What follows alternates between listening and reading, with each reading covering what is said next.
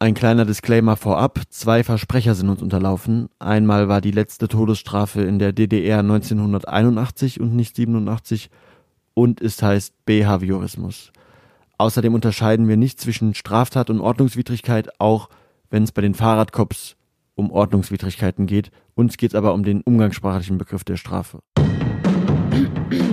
Gott und Löffel. Gott und Löffel, sag ich mal. Gott und Löffel. Ah, Gott und Löffel. Gott und Löffel. Gott und Löffel. Gott und Göffel. Gott und Löffel.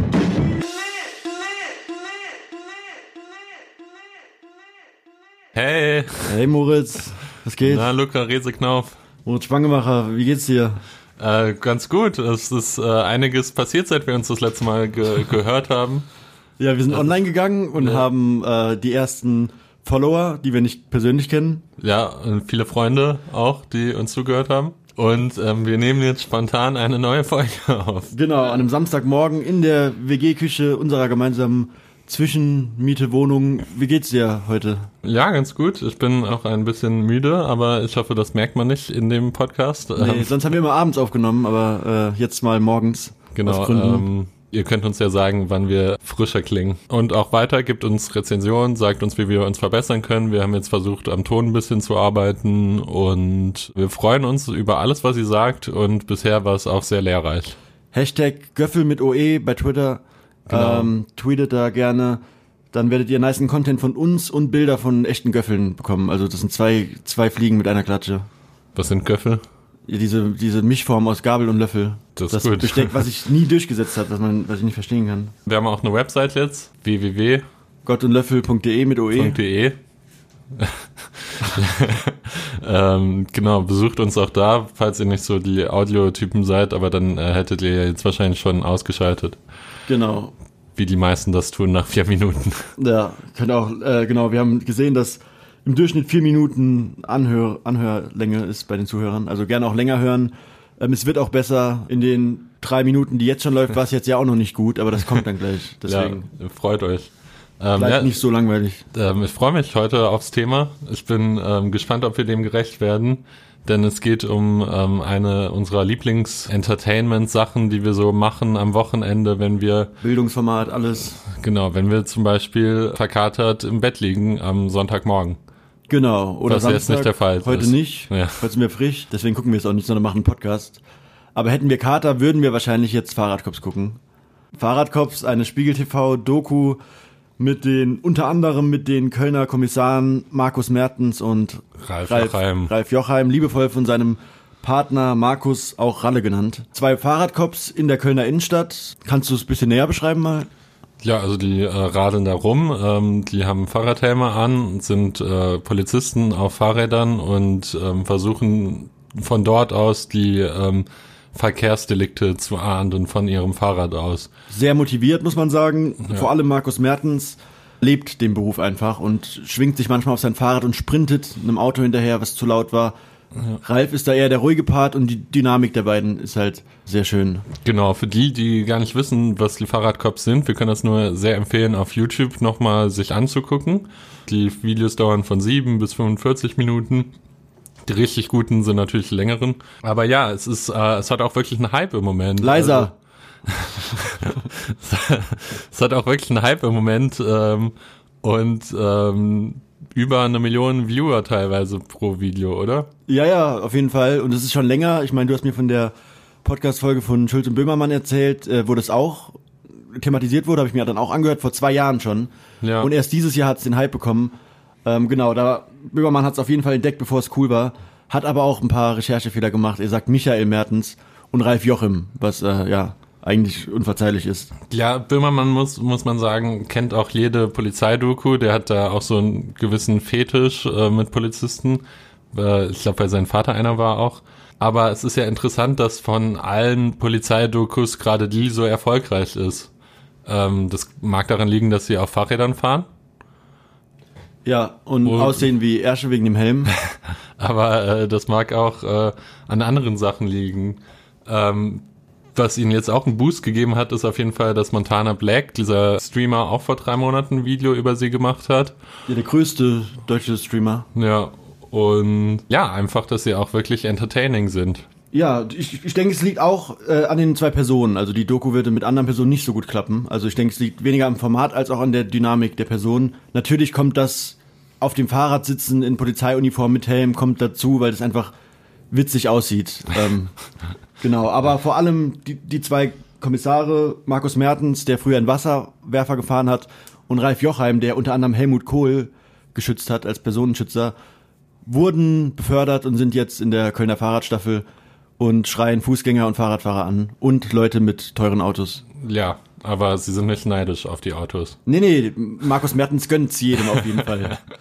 Ist schön laut und ja, alles gut, aber muss man auch, muss man aufpassen einfach. Ja, was würdest du machen, wenn dich die Fahrradcops mal anhalten würden? Wenn ich in, ich weiß, wenn ich im Auto, wenn ich im Auto wäre, würde ich einen Schlüssel verstecken erstmal. Wie es der äh, Besitz, der Fahrer von dem C1100, der stillgelegt wurde, gemacht hat. Auf dem Fahrrad würde ich wegfahren, glaube ich, ähm, damit es vielleicht auch eine Verfolgungsjagd mit mir gibt. Ähm, die Folge ist auch sehr gut, wo einer umdreht und wegfahrt und erst Ralf Jochheim sprintet ihn hinterher, dann Markus Mertens und dann verarzten sie ihn richtig, wie sie sagen. Ja, ich glaube, sie nennt es auch High Noon äh, am Kölner Ring. Oder Genau, so. Heinun unter der Rheinbrücke. und ja, ist einfach schön zu sehen, wie Jochheim den Täter an Markus Mertens übergibt und sagt, den verarzten wir jetzt richtig oder der bekommt das volle Programm. Und als Fußgänger würde ich auch, ich würde versuchen, ein nettes Gespräch zu führen und einfach ein bisschen, ja, vielleicht eine, Be eine Be Beziehung Stars aufbauen. reden, ja. Genau. Und du? Was an den Fahrradcops halt auch interessant ist, sind die Straf, das Strafmaß, was sie manchmal ähm, in, in, ausreizen in ihrem Ermessensspielraum. Also da drückt jemand aufs Gas, das Auto wird laut, Markus Mertens sprintet hinterher und die Folge von diesem kleinen Gasfuß ähm, ist dann, dass das Auto gepfändet wird und der Führerschein weg ist. Zumindest vorerst, das wird dann rückgängig gemacht. Wenn Markus Mertens ein lautes Auto hö- hört, dann ver vergisst er sich und, und nimmt den richtig auseinander. Und zwar nicht wegen dem lauten Auto, sondern wegen der Einstellung in seinem Kopf. Ja. Und dann Ja. geht's aufs TÜV und da werden noch Kollegen angerufen. Dann kommt noch der äh, Schuldeneintreiber, der Vollstrecker, der dann sagt, übrigens, Sie haben noch 3000 Euro Schulden, bezahlen Sie die jetzt sofort. ähm, und dann, ja, wird einfach die Person ko komplett ähm, äh, ge- gefickt. Ja. Die Fahrradcops, die schaffen es nicht nur, uns zu entertainen sonntags, äh, vormittags, sondern äh, wir bilden uns auch, wenn wir die äh, Fahrradcops gucken. Ein Freund von uns hat letztens extra Fahrradlichter angebracht oder einer konnte mit der Polizei um einiges besser argumentieren äh, und hat gesagt, kennen Sie nicht die Kölner Fahrradcops? ähm, und hatte Fahrradcops in Leipzig getroffen. Das Angucken zeigt einem auf jeden Fall, ähm, bringt einem den Strafkatalog näher für Verkehrsvergehen. Also man weiß, dass ähm, dass ein klassischer Rotlichtverstoß zum Beispiel, ich weiß nicht genau, 10 oder 20 kostet. Und dann, wenn Ja. er mit Vorsatz geschieht, aber doppelt so viel. Ja, und wenn äh, noch irgendwas kostet er bis Nochmal. 230. auf Genau, und dann kann es ganz schnell passieren, dass Mertens ans Autofenster kommt und sagt, 50.000 Euro bitte. Ja, ähm, genau, das ist interessant, wie, wie sehr, wie groß der Ermessensspielraum da ist. Irre. Ähm, irre.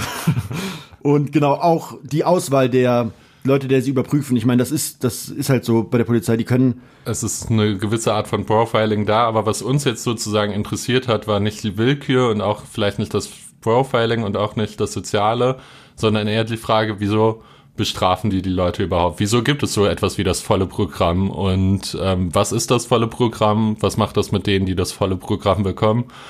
Und ähm, wie fühlen sich vielleicht Mertens und Joachim auch dabei, während sie äh, diese Strafe durchziehen? genau, und all das, würde ich sagen, gibt's nach dem ersten Lied und der Pause. Ja.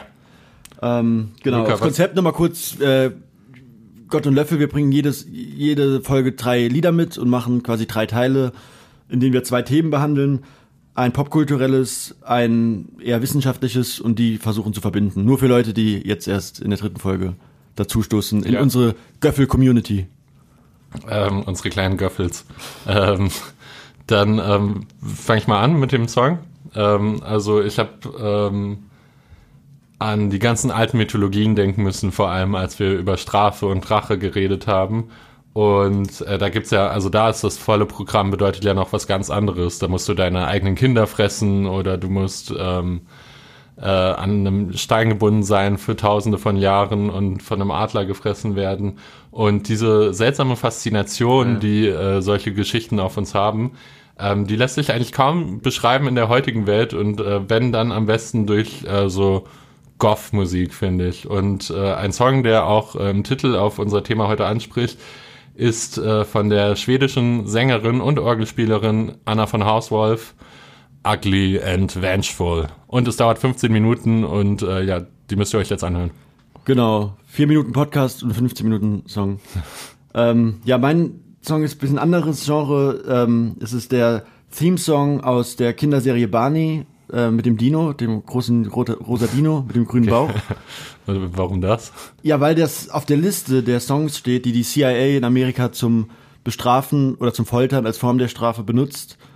Ähm, genau, bei, keine Ahnung bei wem, aber wie benutzen Also, sie das? die, du Ja. hörst einmal den Barney-Song und dann. Genau, also die haben eine Liste mit Songs, mit denen sie Leute foltern. Und da steht Britney Spears drauf, Queen, Metallica. Man wird ja denken, dass auch so Goth-Musik oder ähm, laute, extreme Musik draufsteht, aber zum Teil auch ganz fröhliche Musik, wie der Barneys Theme-Song, der geht I love you, you love me, we... Äh, genau, und den muss man sich aber nicht nur einmal hören, weil der geht nur eine Minute, sondern 20 Mal am besten, um sich im Ansatz bestraft zu fühlen.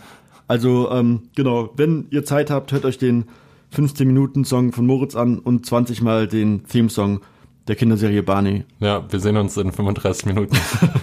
Ja, bis gleich. so. Gott und Löffel. Ah, Gott und Löffel, sag ich mal. Gott und Löffel. Ah, Gott und Löffel. Gott und Löffel. Gott und Löffel. Gott und Göffel. Gott und Löffel. Ja, hallo zurück aus, den, aus der 35-Minuten-Pause. Ja, ich kann jetzt noch fünfmal den Song hören.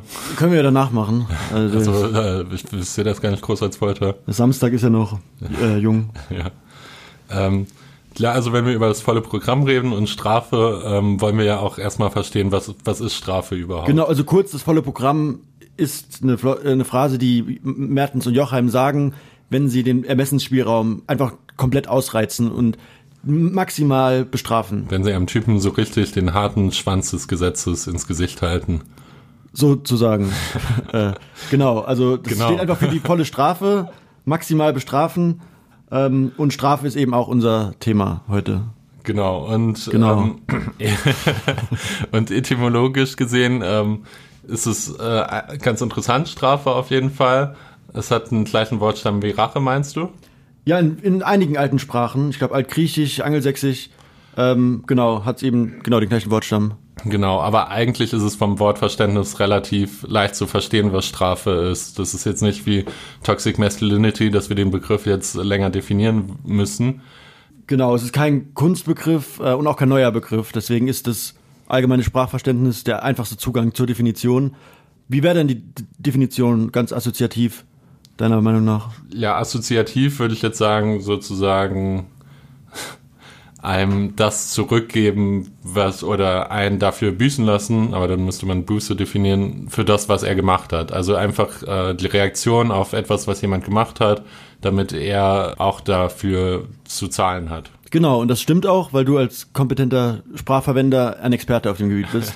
äh, meine Intuition wäre, irgendwie jemandem Leid zu fügen, also jetzt im weiten Sinne jemandem etwas zufügen, was er unangenehm findet oder etwas vorenthalten, was er angenehm findet, aus einem Grund mit der Konnotation, dass der Grund legitim ist. Ähm, genau, das ist Strafe, auch recht unkontrovers. Und Strafe gibt's überall, gab's schon immer. Es gibt verschiedene Genau. Strafen, Geld, Freiheits-, Todesstrafe.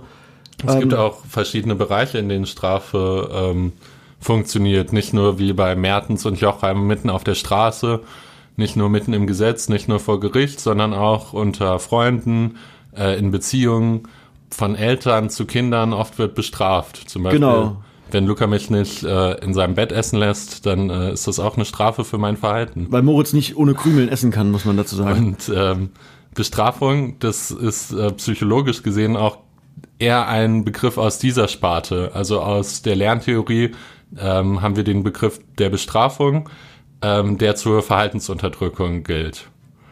Das ist vor allem in der Pädagogik sehr wichtig. Das ist ähm, in der Psychologie eigentlich auch so Erstsemesterwissen tatsächlich. Wir haben das aus dem Behavioralismus, Bestrafung, weil wir da ähm, einteilen in, wollen wir das Verhalten unterdrücken, äh, was wir mit Bestrafung machen würden, oder wollen wir das Verhalten fördern, was wir mit Belohnung machen würden. Und genau, das Ganze beruht auf operanter Konditionierung, was euch sicherlich ein Begriff ist. Ich ähm, werde das nicht allzu lange ausführen. Die wurde von B.F. Skinner ähm, entdeckt, der diese... Burhus.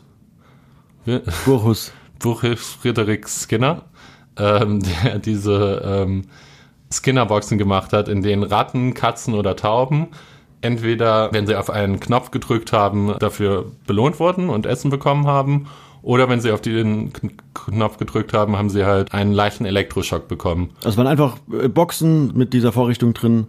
Genau, und ähm, je nachdem, äh, ob du eine Box bekommen hast, wo du halt bestraft wurdest oder nicht, ähm, ging dann halt eine Tür auf und vor der Tür lag Essen oder sowas. Und dadurch haben die Ratten halt gelernt, dann immer auf diesen Knopf zu drücken und äh, sich das Essen zu holen.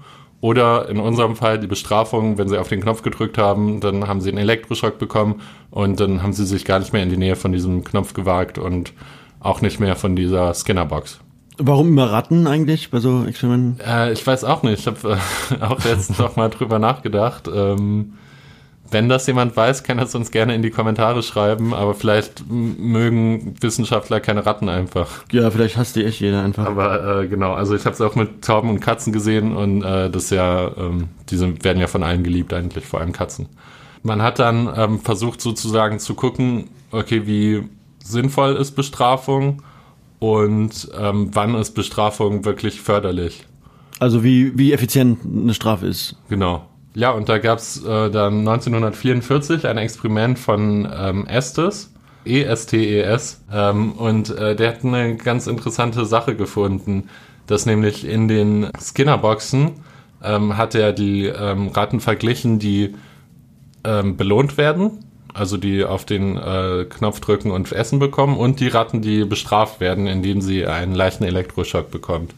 Er hat ähm, beide sozusagen dann diesen Knopf drücken lassen und nach einer Zeit haben die Ratten halt weniger geknopft, den, den Knopf gedrückt, wenn sie bestraft wurden und mehr, wenn sie belohnt wurden.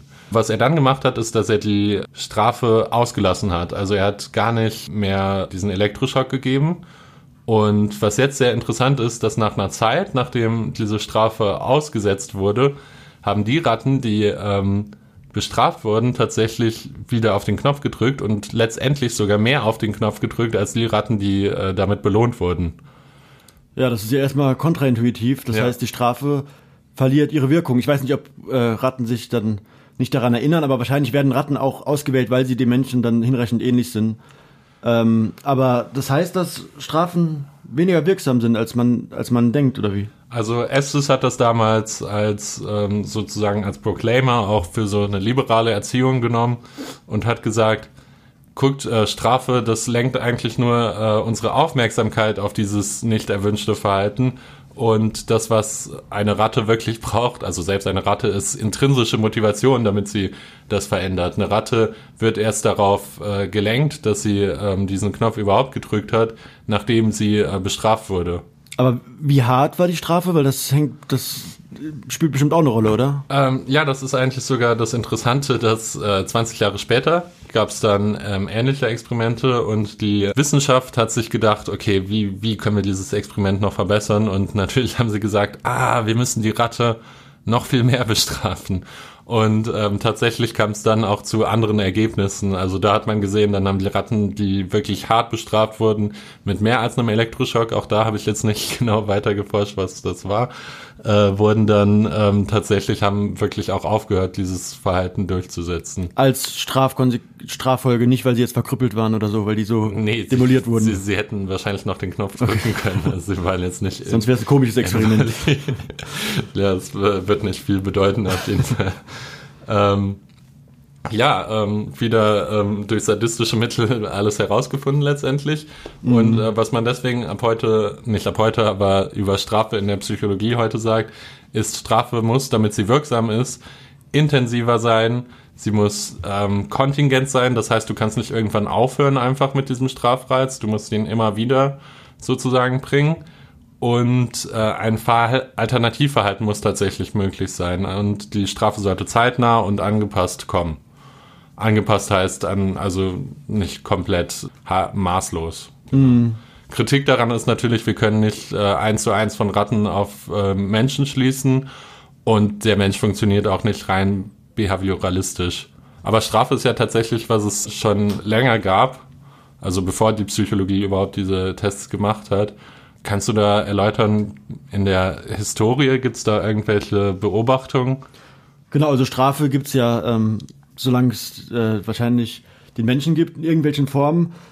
Ähm, wir haben schon ein bisschen erklärt, woher das Wort kommt, dass Betrache irgendwie den gleichen Wortstamm hat. Strafe ist irgendwie eine institutionalisierte Form, die was mit Rache zu tun hat. Äh, das gute Kind der bösen Mutter Rache, kann man sagen. Ähm, und ja, in den Religionen, die die Menschheit wie nichts anderes geprägt haben, ist Strafen sehr präsent. Wenn man sich die asketischen Lebenswei Lebensweisen von Menschen anguckt oder auch das Konzept der Beichte oder auch in der Bibel und Tora liest, ähm, Auge um Auge, Zahn um Zahn, was ja eine, ein Talionsprinzip der, der Strafe ist. Was heißt Talionsprinzip? Das heißt, dass man das ausgleicht. Ja. Einfach. Also kommt von Talio und das heißt Vergeltung. Also so, wie du mir, so ich dir einfach. Auge um Auge, Zahn um Zahn. Das heißt, wenn ich in deinem Bett krümel, dann kannst du eigentlich in mein Bett rübergehen und Genau. äh, dann Snickers raus. Äh, Warum Snickers? Keine Ahnung. Ja. Aber krümeln. Genau, das, das wäre das, das, Talionsprinzip. Zu unterscheiden ist die Spiegelstrafe zum Beispiel, wenn du mit deinem Mund in meinem Bett krümelst, dass ich dir den Mund dann abschneide. Oder das Handabpacken bei Diebstahl, äh, das klassischere Beispiel. Ja. Genau, also so Strafen gibt's schon sehr lange, wie man nicht nur in den Religionen sieht. Ähm, Platon hat schon 400 vor Christus im Dialog Protagoras ein sehr progressives Verständnis äh, oder ähm, Konzept von Strafe an den Tag gelegt, nämlich eins, was auf Resozialisierung aus ist und nicht nur auf Vergeltung. Und ähm, auch beobachten kann, ist, dass die Strafe sich verändert hat. Ne? Es gibt Rache, gibt's wahrscheinlich schon immer, Vergeltung und Strafe in seiner Form als ähm, Resozialisierung und Besserung und Abschreckung. Und wer das super genau beobachtet hat und interessant interpretiert hat, ist Michel Foucault in 1975 über Wachen und Strafe, der sein Buch mit einer Szene anfängt, die wirklich ähm, schlimm ist. Also das sind seitenlange, eine seitenlange Folterszene, die eigentlich ab 18 sein müsste. Der Vater und Königsmörder Damien, den es echt, echt gab, wurde verurteilt zum Tode und soll gevierteilt werden. Das heißt, an jeden, ähm, an jede Gliedmaß, Arm und Bein wird ein Pferd gespannt und wird gezogen. Und es klappt nicht, Okay. klappt immer weiter nicht, wird, der Arm wird angesägt mit einem Messer, angeschnitten, damit es einfacher geht, klappt nicht, es wird noch, noch ein Pferd an jedes Bein. Aber lebt er denn dann noch? Der lebt die ganze Zeit und ein Okay. Priester kommt auch die ganze Zeit zu ihm und er sagt so, ja, ich bin euch nicht böse, dass ihr mich bestraft. Oh, ähm, shit. macht es schon, alles, alles cool, aber äh, sag Gott, dass, äh, dass er mir verzeihen soll, mäßig so. Aber genau, es klappt nicht und dann wird er angesägt und weitergezogen. Dann sind irgendwann Arme und Beine ab und ein Priester denkt, er lebt noch. Also der Torso ohne Arme und Beine lebt noch und der Oh, wird dann, shit. wird dann verbrannt. ähm, und das war alles öffentlich natürlich.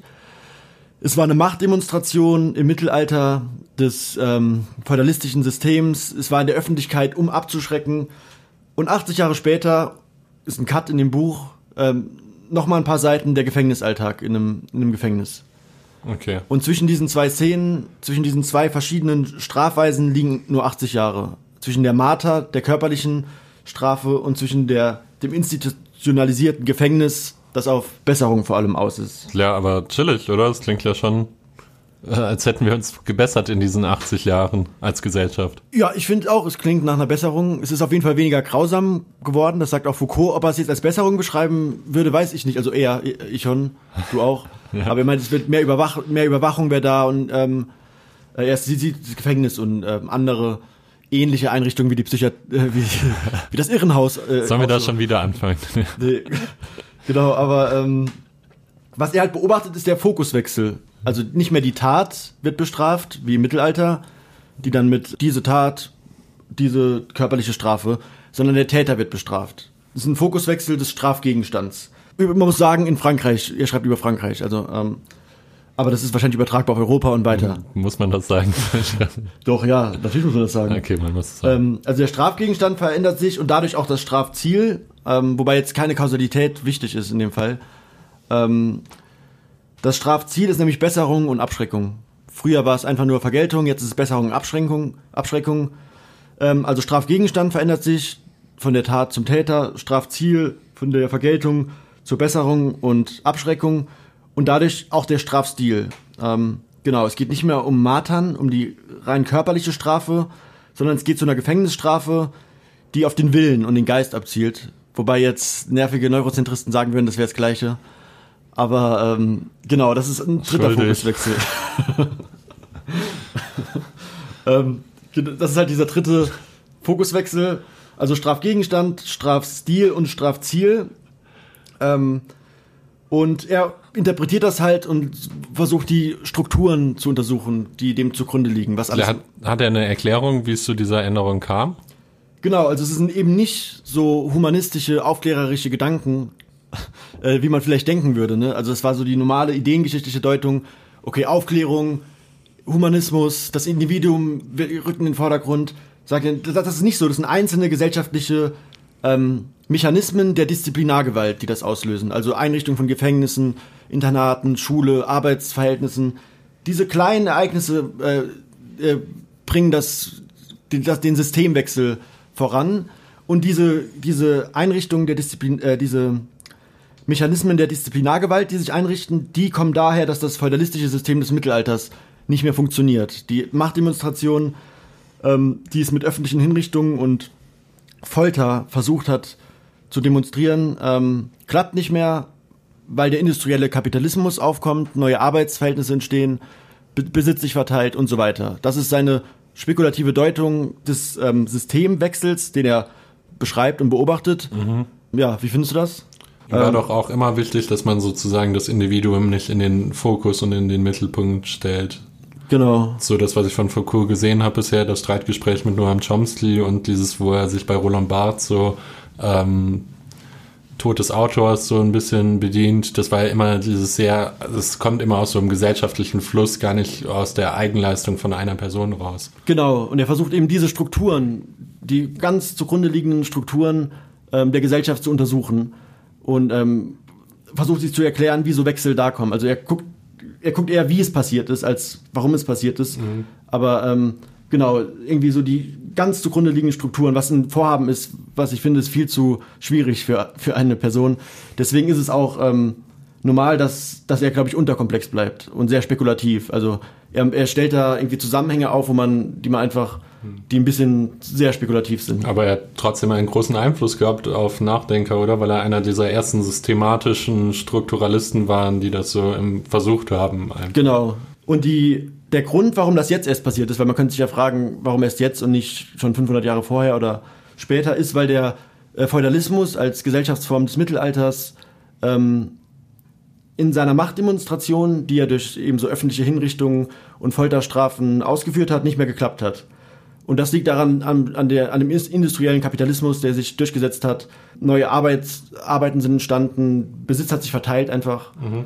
Ähm, und das hat dann notwendig in eine neue Disziplinargesellschaft, hat, ist notwendig in eine neue Disziplinargesellschaft gemündet, wobei ich das auch nicht, den Zusammenhang nicht ganz verstanden habe. Also wenn das jemand weiß, in die Kommentare, Ja. ähm, wäre auf jeden Fall nice. Kriegt ähm, ein Special Shoutout nächste Folge. Genau, aber es ist natürlich etwas so Komplexes, was er da untersucht, dass man dem gar nicht gerecht werden kann in einem Menschenleben, finde ich. Deswegen ist es klar, dass er unterkomplex bleibt und sehr spekulativ. Also er, deut, er untersucht die Strukturen, die dem Ganzen zugrunde liegen. Das sind Machtstrukturen, ähm, wie, so ein, wie, wie so ein Code, der in der Gesellschaft läuft und der alles andere hervorbringt. Und das ist so ein massives Vorhaben, dass das gar nicht äh, total befriedigend gelingen kann. Deswegen finde ich die Kritik auch immer doof, wenn man sagt, ah, da die Stelle, Foucault ist ja Unsinn, weil das gar nicht der, die Leistung ist, die, die er vollbringt. Sondern eher, man muss den Autor in seiner Gesamtheit äh, Genau, Fassen. das, dieses System, sy- systemische Ja. Vorhaben einfach würdigen, was, äh, ja, was einfach. Da sagt man ja heftig auch immer über Hegel. ist. Hegel. genau. Ähm, deswegen, äh, genau, es geht, das war jetzt ganz kurz Foucault abgerissen, es geht noch, es geht natürlich viel weiter, es geht um die politische Ökonomie des Körpers, der im Fokus von den äh, Disziplinarmaßnahmen als Technologien der Macht steht. Ähm, das ist jetzt alles Foucault, äh, Foucault-Vokabular, also er schreibt mega ähm, ja, schwer zu lesen, auch schön, aber halt auch sehr, auch ein bisschen random. Prätentiös. Ja, sagen manche.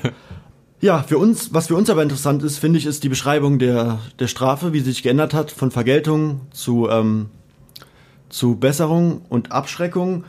Und was ich auch interessant finde, ist, ähm, dass die, dass der Staat sich Hilfe holen muss ähm, in dem neuen System. Und zwar von der, von allen Wissenschaften, die sich mit dem Täter auseinandersetzen. Also der Tatgegen, der Strafgegenstand verändert sich von der Tat auf den Täter und dadurch muss auch, ähm, wird die Psychiatrie zum Beispiel zur Hilfe geholt, was früher nicht so war und andere Wissenschaften, die sich mit dem Menschen beschäftigen. Und das ist ja dein Gebiet. Ja, also ähm, Foucault war ja auch sehr äh, kritisch gegenüber der Psychiatrie, muss man sagen. Ähm, ob äh, in der Forensik werden Psychiater tatsächlich eingeordnet, um die Schuldfähigkeit von Tätern besser einordnen zu können oder bewerten zu können. Das gilt eigentlich als sehr übliche ähm, Sache in unserer ähm, Disziplin. Tatsächlich gab es ja aber auch schon in den äh, 70ern Kritik daran, der Dass, der, dass die Psychiatrie ähm, bei Rechtsfragen zur Hilfe geholt wurde. Genau, dass sie sozusagen rein für die Diagnostik. Was ja ähm, passiert. Psychiatrische Gutachten gibt's ja. tagtäglich in ja, ja, überall auf der Welt. Und ähm, ich persönlich sehe das jetzt äh, eher unproblematisch. Es gibt aber Kritik in den 70ern. Ähm, da hat der ähm, amerikanische Psychiater Karl Menninger ein Buch nur über Strafe geschrieben. Und er meinte auch, ihn verwirrt diese Arzt-Patient-Verhältnis in, im Gerichtssaal, wenn du als forensischer Psychiater sozusagen dort ähm, die Schuldfähigkeit einordnen musst. Weil Ärzte wollen ja Schmerz eigentlich lindern, nicht verursachen. Das gilt so als unsere erste Causa. Aber man, das ist ja auch Zurechnungsfähigkeit. Also man kann das ja auch ohne normative Begriffe formulieren, oder? Ähm, für ihn ist Zurechnungsfähigkeit auch ein normativer Begriff, sagt er. Und deswegen ähm, spricht Karl Menninger auch von Zurechnungsfähigkeit, Schuld und Verantwortlichkeit. Das sind für ihn keine medizinischen Kategorien, sondern das sind moralische Kategorien. Weswegen er sich dafür ausspricht, dass äh, der Psychiater ganz aus dem ähm, Gerichtssaal äh, rausgehen sollte, sozusagen. Ja, das klingt nach einer doofen Idee. Ja, wenn man auch überlegt, dass es ja tatsächlich Leute gibt, die ähm, aus einem Wahn heraus oder aus einem Suchtverlangen heraus äh, Taten begehen, die sie sonst gar nicht begangen hätten. Und ohne, ohne an, anders hätte handeln zu können. Genau, und sie würden dann ziemlich schlecht dastehen, wenn Juristen ohne da ähm, psychiatrisches Verständnis das alleine bewerten müssten. So wie es früher war, ja. Genau. Ja. Läuft. Ja, ähm, hast du denn in der Geschichte, wenn wir jetzt, wenn wir jetzt sagen, okay, da haben wir uns mehr auf Täter konzentriert, wenn wir jetzt weiter nach vorne gehen in der Geschichte, ist das immer weiter so geworden, dass sich immer wieder mehr auf den Täter konzentriert wurde? Ähm, ja, ich würde schon sagen, dass der Täter im Fokus geblieben ist, die Tat aber auch wieder zurückkam. Das lässt sich an einem systematischen Muster gut beobachten, das sich herausgebildet hat. Also wir haben jetzt anhand von Foucault ein bisschen deskriptiven Teil über die Strafe in der Geschichte gehabt. Systematisch lässt sich das in drei Theorien einteilen. Also es ist eine Einteilung. Die absolute Straftheorie, die relative und die Vereinigungstheorie, die eben nach Sinn und Legitimation von Strafe fragt. Hättest du ein Beispiel für absolute Straftheorie? Also wenn man das jetzt komplett zu Ende denken würde? Äh, Kant ist das, ist das klassische Beispiel. Also absolute Straftheorie sieht halt den Vergeltungscharakter der Strafe ähm, im Fokus, also eher die Tat noch. Das heißt, ähm, man muss die Gerechtigkeit, die postuliert wird, ausgleichen, indem man Vergeltung ausübt. Ähm, kann, kann man auch deontologische Theorie nennen, weil es die, weil es einen verpflichtet, die Blutschuld, wie Kant sagt, an der Gerechtigkeit zu begleichen. Also er postuliert die Gerechtigkeit und sagt, jemand macht ein Übel, wenn ich das nicht bestrafe, habe ich eine Blutschuld auf einmal. Ähm, das sagt er in seiner, in der Rechtslehre, in den Metaphysik der Sitten von 1797 mit einem relativ bekannten Beispiel über eine Insel, wo seine, ähm, seine ganze Konsequenz ähm, nochmal, also wie so oft, ähm, sichtbar wird. Und zwar ähm, sagt er ja, jemand darf nur bestraft werden, weil er etwas verbrochen hat. Es darf nicht äh, damit zusammenhängen, dass es positive Folgen auf die Gesellschaft hat. Nur der Täter wird wegen seinem Vergehen bestraft. Das ist die Kausalbeziehung. Sogar wenn jetzt eine Gemeinschaft auf einer Insel wohnt, alle entschließen sich, die Insel zu verlassen. Niemand wird mehr auf die Insel zurückkommen. Eine Person ist noch im Gefängnis dort, ne? Das heißt, man könnte ja denken, alle gehen weg und lassen den da liegen halt. Aber man, Kant sagt, man muss den trotzdem töten. ähm, Also um die so, Blutschuld, um sich keiner Blutschuld schuldig zu machen. Also so, es ist sogar ein moralisches Gebot, ihn zu töten. Genau, man ist verpflichtet dazu, sonst hat man selber eine Blutschuld. Okay, und also für ihn, also für ihn ist sozusagen Todesstrafe ähm, legitim. Ja, ja, auf jeden Fall. Mehr als legitim, eigentlich sogar notwendig. Ja, ja, ich glaube, das war, also damals war das ja, also da hat, ich weiß gar nicht, Ja, ja, gab es also auch schon Kritiker wahrscheinlich, aber das Ja, war ja, eher so der, der Konsens, dass das so mega normal ist, wie heute wahrscheinlich der klassische Rotlichtverstoß. ähm, genau, und das, ist- das ist halt so ein Extrembeispiel wieder, wozu es in der Metaethik auch ganze Forschungen zu gibt. Ja, was ist der, ähm, der Opposite sozusagen? Also wie relative Straftheorie, gibt es da jemanden, der sich da voll für eingesetzt hat? Auf jeden Fall, also relative Straftheorien kann man auch utilitaristische Straftheorien nennen, die eben so Extrembeispielen aus dem Weg gehen. Also dieses Inselbeispiel ist ja jetzt, widerspricht ja vielleicht den Intuitionen, ähm, was auch daran liegt, das machen viele Leute, die, die sich dann so Extrembeispiele ausdenken, ähm, um dann die Theorie zu falsifizieren. Ne? Das ist ein Marginal Cases, das gibt's halt äh, ganze Forschung in der Metaethik, die sich damit beschäftigen, ähm, weil sich zu jedem eigentlich Gegenbeispiele konstruieren lassen. Ähm, vor allem bei deontologischen Theorien. Relative Straftheorie ist utilitaristisch, ähm, also Gegenbeispiele, die dann den Intuitionen widersprechen. Ähm, das ist genau die Gegenposition, die auch von Platon äh, beschrieben wurde, wie wir schon erwähnt haben. In Protagoras, wo er Protagoras in den Mund liegt, dass die Strafe im Bezug zum Schutz der Gesellschaft existieren muss. Also man darf keinen wegen der, wegen der Tat einfach nur bestrafen, sondern nur als Funktion für die Gesellschaft. Also neben Platon sind es halt Anselm von Feuerbach und Franz von Liszt, die die vor allem vertreten. Die lässt sich dann auch noch ähm, unterteilen, aber das ist ein bisschen langweilig, glaube ich. Äh, ich würde kurz zu dem Pros und Kontras der beiden Theorien kommen. Was sind die Pros der absoluten Straftheorie? Was die Kontras, denkst du? Ähm, Pros sind, äh, also die Opfer sind auf jeden Fall zufrieden. Also das wurde äh, vergolten. Ähm, dieses intrinsische Rachegefühl wurde bedient. Kontrast ist wahrscheinlich, ähm, keiner hat wirklich draus gelernt. Genau, also es, und es gibt ein Rechtfertigungsproblem, keine Folgen der Gesellschaft werden Genau, und beobachtet. wenn jemand, was ja heute auch noch auf der Fall, Fall ist, wenn jemand irgendwie falsch angeklagt wurde und falsch verurteilt wurde, dann äh, kann man das schlecht wieder rückgängig Genau, machen. die Blutschuld ist nicht da. Genauso bei Verbrechen wie Genozid kann man keine Blutschuld ver, äh, vergelten. Wiederholungstaten werden nicht beachtet. Ähm, genau. Pro ist halt, dass es das Strafmaß leicht zu bestimmen ist. Bei relativen Straftheorien würde ich sagen, sind die Pros, dass der volkswirtschaftliche Outcome recht groß ist. Ähm, viele werden abgeschreckt, viele bessern sich, die Gesellschaft wird geschützt. Kontra ist, dass der Mensch instrumentalisiert wird. Wenn ich bestraft werde, um andere abzuschrecken, könnte man das interpretieren als Verstoß gegen die Menschenwürde.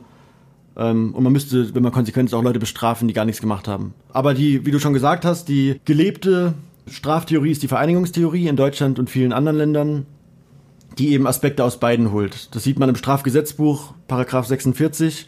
Im Absatz 1, der erste Satz sagt, dass die Schuld des Täters Grund für die Strafe ist. Das ist die absolute Straftheorie. Und der zweite Satz sagt, dass die Wirkungen, die von der Strafe für das Leben des Täters in der Gesellschaft zu erwarten sind, zu berücksichtigen sind. Das ist die relative. Also Strafe darf kein Selbstzweck sein, aber muss trotzdem den Vergeltungscharakter haben. Das ist die aktuelle Straftheorie. Ich denke, mit der die meisten zufrieden sind. Ja, wir ähm, kommen bestimmt auch noch darauf, welche Probleme das auch mit sich führt. Ähm, wollen wir jetzt den zweiten Song erstmal spielen? Ja, Äh, was hast du denn da mitgebracht?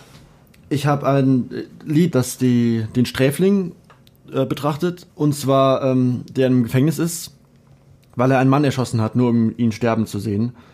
Ähm, und zwar von Johnny Cash, den Folsom Prison Blues. Und zwar äh, hat er das geschrieben und dann auch in einer legendären Live-Performance in dem Folsom Prison Live den Sträfling vorgespielt und hat sich dadurch auch ein bisschen als Held der Bad Boys in, in Amerika der äh, 60er oder so etabliert. Wie Joaquin Phoenix in Walk Genau. the Line Sie, da, ist, da ist der Auftritt auch äh, sehr nice. oder jetzt im Joker. Genau. Ähm, und ja, er beschreibt die, der Häftling beschreibt in dem Song auch die Strafe. Das Schlimmste wäre, dass er weiß, dass andere Leute draußen frei sind. Also das Gefängnis ist eigentlich ganz angenehm, wie wir gleich vielleicht auch besprechen werden, dass das Gefängnis angenehm sein kann und trotzdem bestrafen kann. Weil die Strafe für ihn ist das Wissen, dass draußen das Leben einfach weitergeht. Johnny Cash in Folsom Prison Blues, live im Folsom Prison. Cool. Ja, ich habe mitgebracht, weil ähm, B.F. Skinner oder wie heißt der nochmal? Burhus, Burhus Frederik. Fratterek. Ähm, ist der tatsächlich einflussreichste Psychologe des 20. Jahrhunderts. So hat auf jeden Fall die American Psychology Association geurteilt. Und die hat ihn, also, weißt du, was das bedeutet? Die hat ihn vor Freud gesetzt. Und das nur, weil er so Boxen für Ratten erfunden hat. Nein, er hat bestimmt auch mehr gemacht. Auf jeden Fall kann ich mir trotzdem seinen äh, Vornamen nie merken. Und wenn ich ihn Skinner nenne, muss ich eigentlich immer an Mike Skinner denken, den ähm, Leadsinger von den äh, von The Streets. Und ähm, auch Mike Skinner be, ähm, beschwert sich über ähm, die Criminal Justice Bill der englischen Regierung. Und äh, ja, es gibt keinen besseren Moment, sich über die englische Regierung aufzuregen als momentan. Deswegen finde ich das auch einen guten Song. Weak Become Heroes von The Streets. Und äh, ja, er spricht sich davor aus, dass äh, die Jugend doch einfach unschuldig Drogen nehmen darf, ohne dass sie daran jemanden stören sollte. Nice. Bro, bis gleich. Bis gleich. Gott und Löffel. Ah, Gott und Löffel, sag ich mal. Gott und Löffel. Ah, Gott und Löffel. Gott und Löffel. Gott und Löffel. Gott und Göffel. Ah. Gott und Löffel.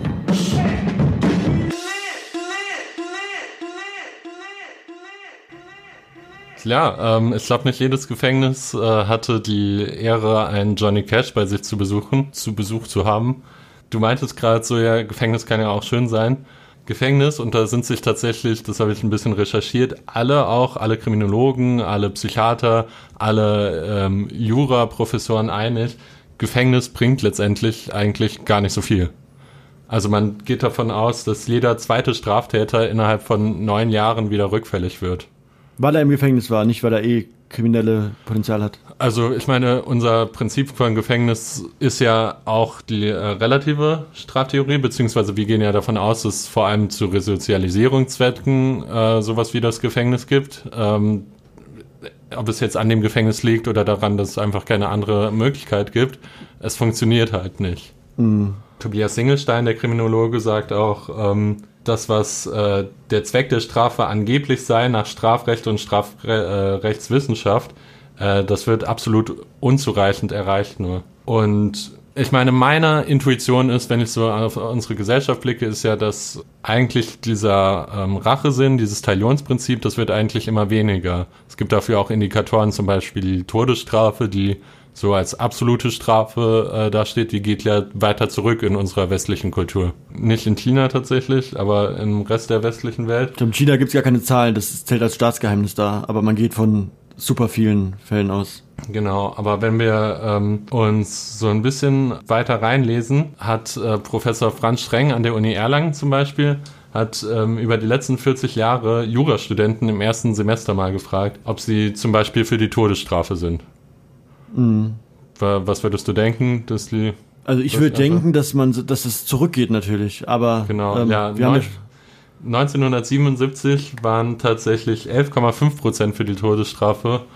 Heute sind es äh, 26,5 Prozent. ja, das ist, das Was ist schon erschreckend ist. anders also- als man denkt und Ja. ich gehe mal davon aus, dass Erlangen jetzt kein, keine super Ausnahmestadt ist. Nee, ich glaube nicht, dass in Erlangen nur so arschkonservative äh, Menschen sind, aber ein Viertel äh, der ähm, Jurastudenten und man hat auch Studien gemacht, Jurastudenten lassen sich ganz gut äh, transportieren auf den Rest der Gesellschaft, äh, was so Meinung angeht.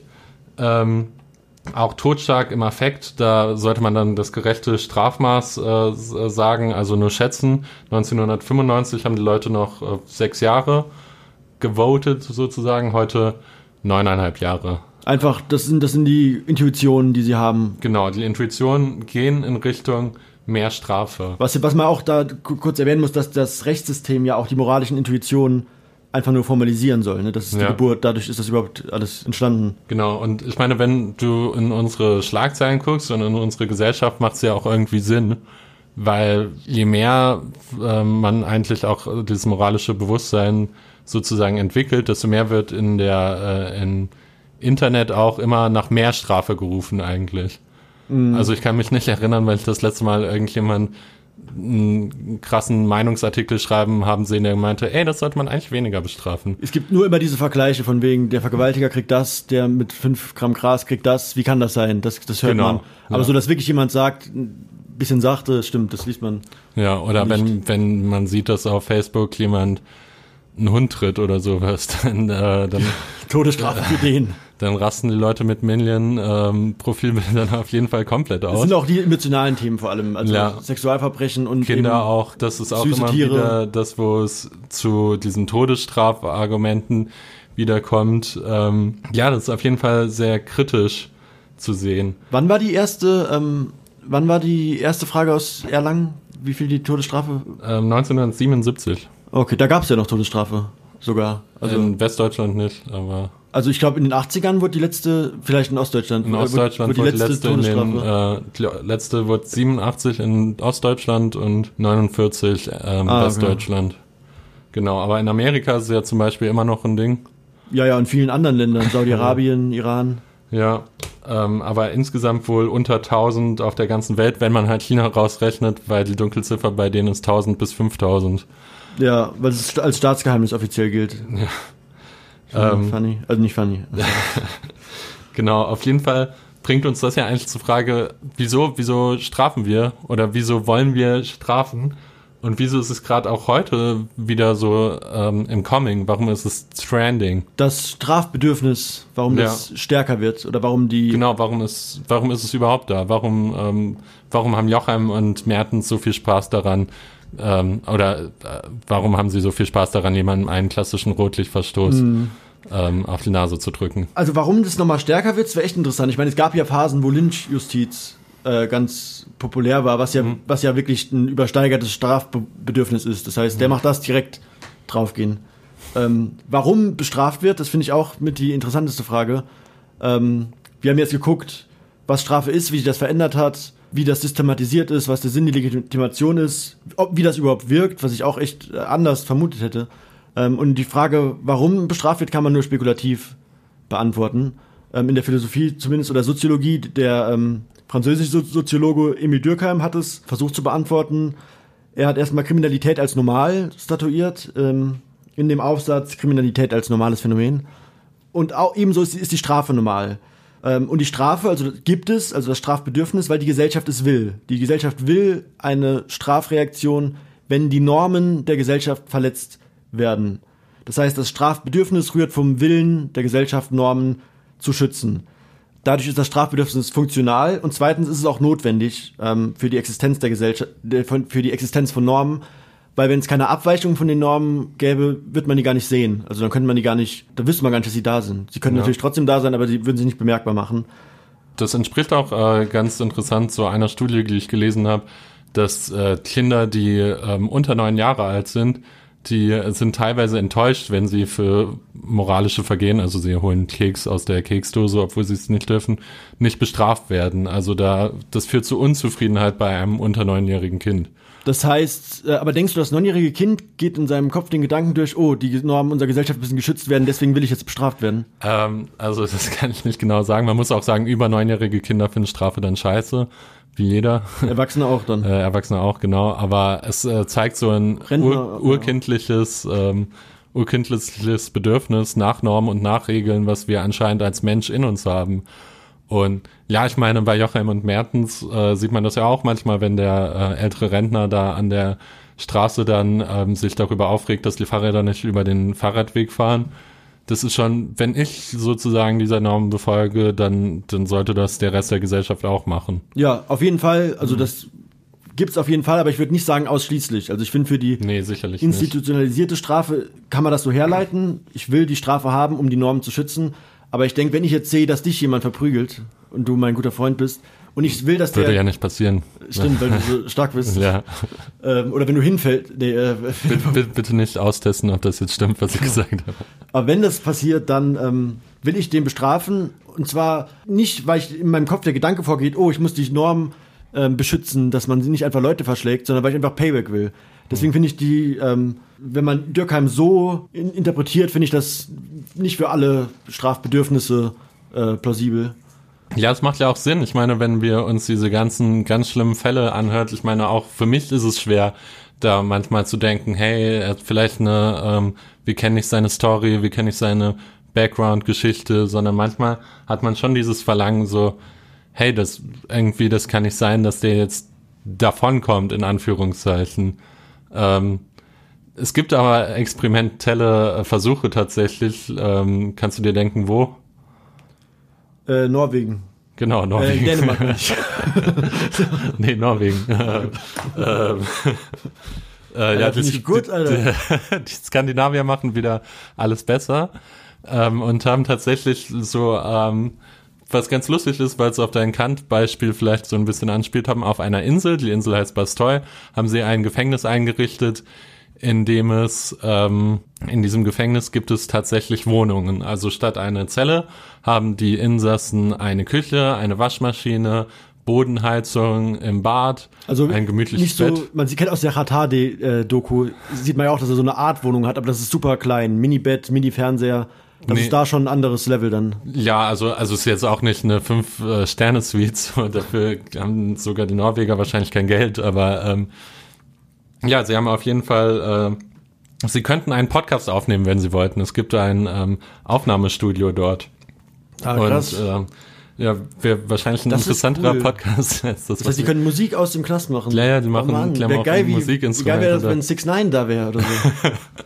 Ja, aber der hat ja gesnitcht. Naja, ähm, auf jeden Fall, man denkt jetzt, das sind so Kleinstraftäter, aber das sind tatsächlich auch Vergewaltiger und Mörderer, die da sitzen. Und ähm, ja, ich meine, wenn du so dran denkst, irgendwie, also es ist ein cooles Konzept, also es scheint einem doch absurd zu sein. Ja, also, Also die Frage ist, das Strafbedürfnis ähm, widerspricht dem, also eigentlich, weil Ja. ich kenne das aus Fällen jetzt aus Saarbrücken, äh, zum Beispiel gab es diesen großen Fall, äh, wo dann die ganze Gesellschaft geschrien hat, wir müssen diesen, Der Pascal-Fall. genau, ja. Mhm. wir müssen diesen vermeintlichen ähm, Sexualstraftäter, das wurde ja gar nicht verurteilt, glaube Mhm. ich, ähm, bestrafen. Sogar Heiko Maas hat gemeint, so, er ist enttäuscht in das Justizsystem, Ja, nachdem er das äh, nachdem er das gehört hat. Schaut Da auch an den gute Zeit Verbrechen-Podcast. Verbrechen, die habe ich auch gehört, die Folge. Genau, und ähm, dann, also deswegen wundert mich, dass das politisch durchkommt in Norwegen, dass dieses Strafbedürfnis der Leute nicht so aufschreit und sagt, wir müssen den jetzt bestrafen. Oder ist es, vielleicht sind die Norweger auch einfach lässiger drauf. Also es ist ein soziales Experiment und man muss sagen, die Studien sind noch nicht raus, was die Resozialisierungschancen betrifft. Man geht davon aus, dass es tatsächlich schon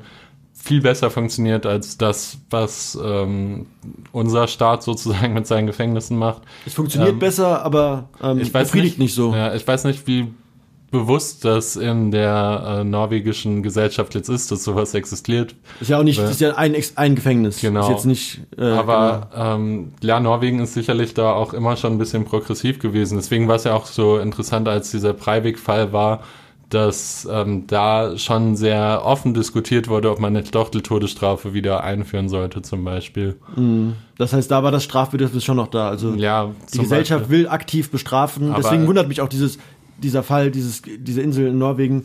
Wobei das ja nur Experiment, aber ich weiß nicht, ob sich das flächendeckend durchsetzen kann, ob das Aber- mit der menschlichen Natur vereinbar ist. Genau, aber auch, ähm, auch beim Breivik-Fall zum Beispiel hat Norwegen schon seinen Rechtsstaat gestanden und ähm, hat ja sich tatsächlich darauf berufen, ihn ähm, so wie jeden anderen Täter zu bestrafen.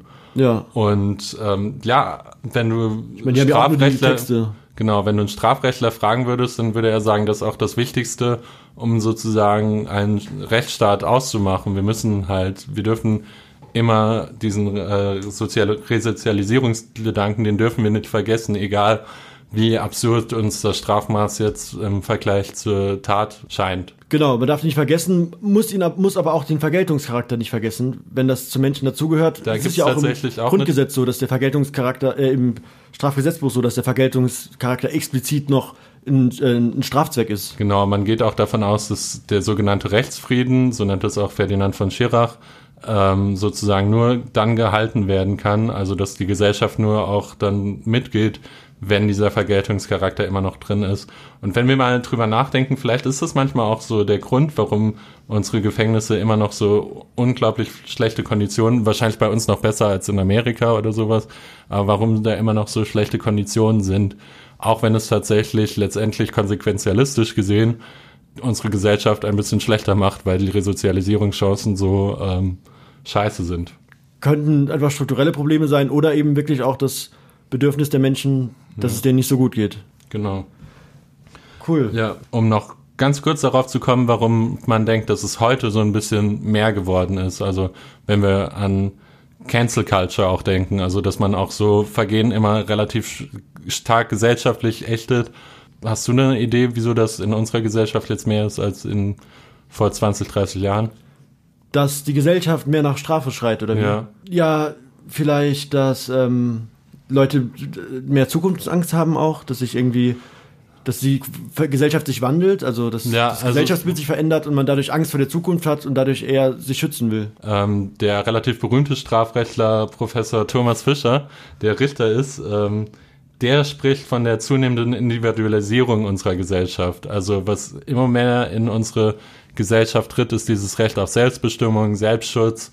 Ähm, dieser Gruppengedanke einer Gesellschaft, der geht immer weiter zurück. Woran das jetzt liegen mag, weiß ich nicht. Ähm, weiß er wahrscheinlich auch nicht. Aber Ja, es wenn man sich schützen will, liegt ja nahe, dass dass das irgendeine Angst ist. Ja, genau. Es ist also, es ist aber auf jeden Fall eine besorgniserregende ähm, Entwicklung.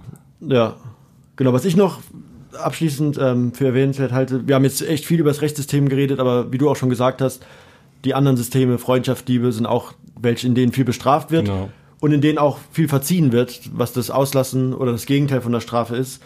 Ähm, was man auch in den Religionen beobachten kann, äh, da ist Verzeihen wahrscheinlich noch größer als Bestrafen.